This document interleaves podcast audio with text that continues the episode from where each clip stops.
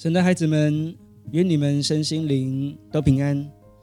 我们的约翰福音终于讲完了，希望这一系列的讲解能为大家带来一些帮助，无论是在个人灵修还是查经上。那今天我特别录这一个约翰福音的心得，是我个人在最后还有一点点心得想跟大家一起分享。约翰福音是一本非常凸显耶稣神性的一本福音书。它和其他三卷福音书对于耶稣生平的描述截然不同。使徒约翰在耶稣三年半众多神迹和讲论当中，精挑细选的选出了七个讲论和七个神迹。在这些当中，又引进的七个宣告“我是”，来描述主耶稣是神所立的基督。这“我是”希腊文的用法，等同于旧约中。上帝向摩西启示他是自有拥有的那一位。七在犹太人心中更是上帝的数字，代表完全。我们看到使徒约翰想要借着这本书多方面的来向读者介绍，耶稣就是上帝的儿子，与天父同等。他也在二十章三十一节这么说：但记载这些事是要使你们信耶稣是基督，是上帝的儿子。并且使你们信他，好因着他的名得生命。对于还没有认识耶稣的听众而言，我想邀请你来接受耶稣作为你个人的救主，好叫你可以因他的名得救和得永恒的生命。对于已经信主的主内家人们，我今天特别想要有一个小小的提醒，那就是我们必须与主耶稣基督建立一个。很真实的关系。我说的这个真实的关系，不是停留在圣经知识上的认识，而是邀请他参与在我们生活中的每一个时刻。虽然约翰福音特别强调耶稣的神性，但他也曾经为了我们取了人的样式来到我们中间。他非常的真实的与门徒朝夕相处，他不是高高在上不能靠近的那一位。他是非常有人情味的一个人。他和门徒一起生活，为他所爱的人哭，也和他们一起欢笑。上帝的儿子耶稣基督是神，但也是完全的人。今日神明自己是信耶稣基督的弟兄姐妹们，我们不能够只把他当作神，却忽略了他也是人。但我说的他是人，不是说他也有人的软弱，而是说他能够了解我们作为人的软弱，他也能体谅我们，了解我们的挣扎和挫败感。我们不该只是把我们的主耶稣基督放在高高的位置上，其实我们应该把他当作是我们的知己、我们的朋友，甚至是我们的情人。主耶稣自己都这么说。以后我不再称你们为仆人，因为仆人不知道主人所做的事；但我称你们为朋友，因为我从我父所听见的一切都已经让你们知道了。约翰福音十五章十五节。因此，我们和主耶稣的关系也应该有朋友知己的一个层面。可能有人心里会这么疑虑：若把神当作朋友，是否对他不敬呢？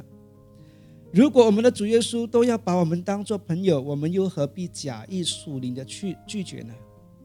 当年门徒们和耶稣的关系是人与人的关系，他们是否因为这一层面的关系而不尊敬了这位神的儿子呢？一点都没有不敬，反而更加真实的爱他。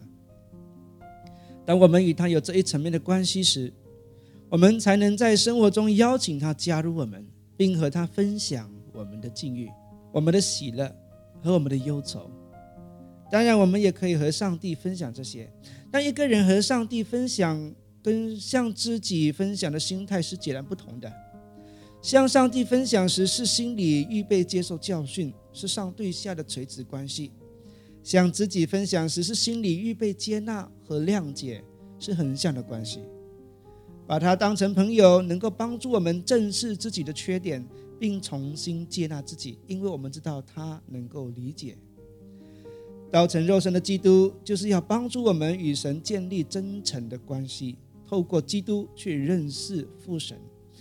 不只是有人与神的位分差别，也知道可以把他当成知己，好使我们敞开心去面对他，与他分享生活周遭的一切，就像当年上帝把亚伯拉罕当朋友一样。但我不是说要撇弃他的神性，贬低到只有人性。我的意思是，看见他是完全的人，能够帮助我们更容易接近他。他是道成肉身的基督，同时也是为了我们才成为人，并跟门徒共享生活中的每一分每一秒。如今，我们也应该邀请他一起共享生活中的每一时刻，无论在顺境还是逆境。心中有他的陪伴，也能帮助我们远离试探和罪恶。门徒借着这很真实的人耶稣基督，去认识了他们的神是一位怎样的神。他们发现，原来神不是那么遥远不可及的、触摸不到的。相反，透过与他同住三年多的时间，他们认识的神是一位容易亲近的神。透过这样的认识。使他们真实的爱上了他，最后愿意为他舍命。没有真实的关系，哪会有爱？没有真诚的爱，哪会有牺牲？同样的，如果主耶稣对马大、玛利亚一家没有真诚的爱的关系，他怎么会在拉萨路坟墓面前一起哭泣呢？一个人对神仅有知识上的认识，只是培养一种宗教。我们不要成为一名用嘴唇尊敬神，心却远离他的人。唯有与他有真实的关系，才能使你跨越眼前的艰难。即使失败跌倒，你也会来到他面前，诉说挫折、失败，得到体谅，再重新出发。让我们的心亲近他，邀请他进入我们的生活，与他分享每一时刻。当我们愿意发出这样的邀请，内心常常向他对话、分享、倾心吐意，你会发现他就出现在我们的生活当中。这种经历会加深关系，关系会使我们对他的爱有了根基。耶稣问彼得：“你爱我比这些更深吗？”彼得回答说：“是的，主啊，你知道我爱你。”那么，在听这段录音的你。你与主的关系又如何呢？你是否也愿意回应说：“主啊，我真的爱你。”但愿大家在与他培养这份爱情的时候，有满满的精力和说不出的喜乐。好了，我们的约翰福音分享已经结束了。愿神在你所行的路上常与你同在。阿门。